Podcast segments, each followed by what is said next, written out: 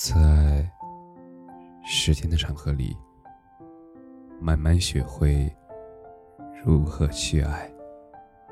大家晚上好，我是深夜治愈师泽是每晚一问，伴你入眠。今天的文章来自千阙，她是一名九五后女孩，公众号同名。为什么有人生来顺风顺水，而有人却多苦多难？一个人的命运，从出生那天就可以见分晓了。如果投胎到一个大富大贵的家庭，有钱有权，基本上这一生只要不太作呀，就可以顺风顺水。人生的每一个关键点。全都有人全权打理好了。可是富贵中实则有很多变数，比如父母的教育、生意权势的长久，全都决定了你会成为什么样的人，拥有什么样的机遇。其实每个人的人生，实际上都是一连串选择后的必然结果。你所处的境遇。其实也不过是选择后的必然境遇。要不要好好读书？要不要早早的谈恋爱结婚？要不要努力工作去上班？要不要学习更多新知识？富人和穷人一样，也面临这些选择。只不过，他们比我们更强大的。是抗风险能力，而普通人呢，选择失败的成本是相当大的。本身处在普通家庭，甚至在大山里，父母可能都没有什么文化，有文化也没有为你手眼通天、扭转乾坤的本事。如果碰上会教育的父母就幸运了，碰上不会教育的，甚至是每天打骂孩子的父母，就自求多福吧。能不能改变命运，一切就靠自己了。处在充满巨大变数的人生里，一个错，两个错。一个变故，两个变故，可能就悄悄的造成了一部分人重重苦难的人生。如果用游戏做比喻的话，有钱人家的孩子就是高级玩家，钱、权、优质的父母，全都是作为他一生力量最大来源的优秀辅助。当然，他自己也选择很重要。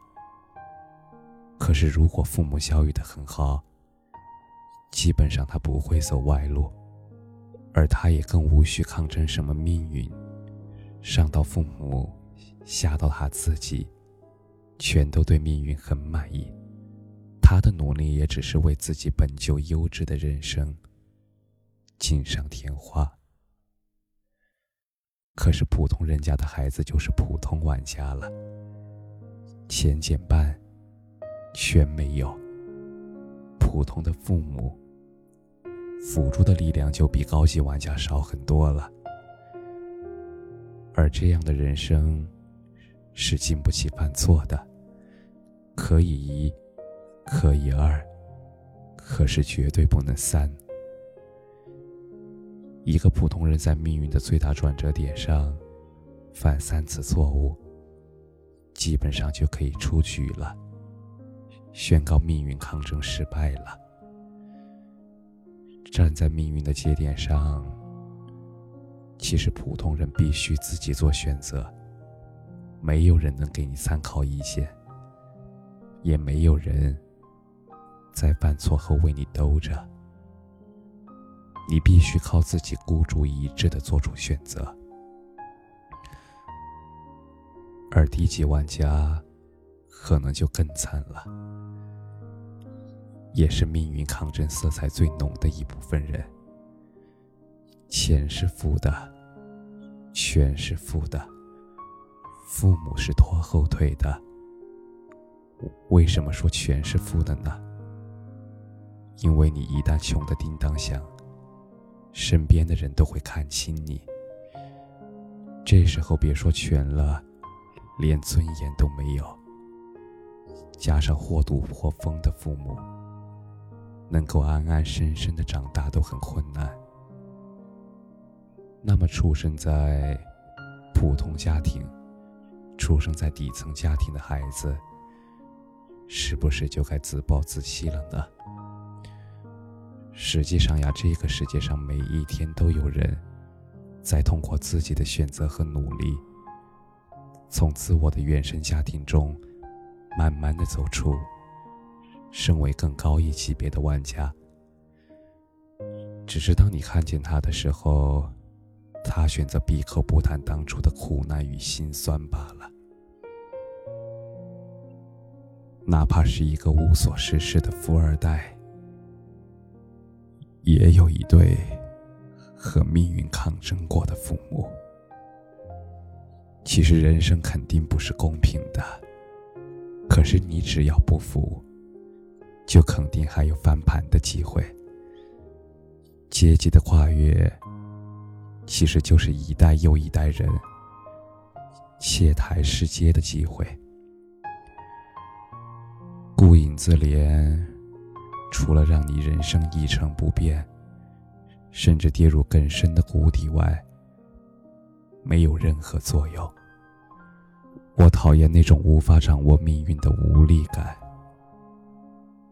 我不愿接受厄运发生时，却无法阻止的不甘。我想再努力一下，哪怕很傻。感谢你的收听。晚安。